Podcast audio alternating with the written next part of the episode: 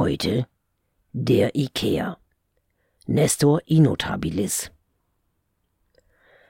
Dieser Vogel war bis vor kurzem der häufigste Papagei Neuseelands.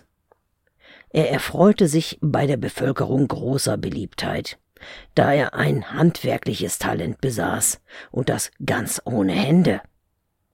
Nur mit Füßen und Schnabel war der Ikea in der Lage, Regale aufzubauen, die nicht zusammenbrachen, und Stühle zu montieren, die stehen blieben, wenn ein Mensch sich draufsetzte.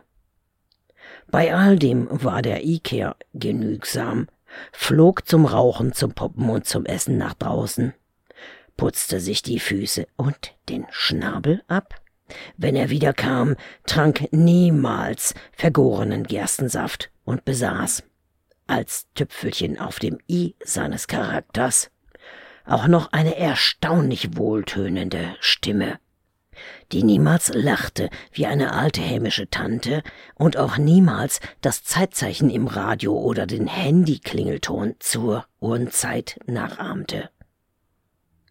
Er war so beliebt, dass er sogar zum Wappenvogel des neuseeländischen Dachverbandes der Mund- und Fußmaler aufstieg und die Belange dieser Menschen ohne Arme werbewirksam in Brief, Fax, Rundfunk und Fernsehen vertrat. Leider starb der Ikea nach einem Direktkontakt mit dem I-Fresser aus.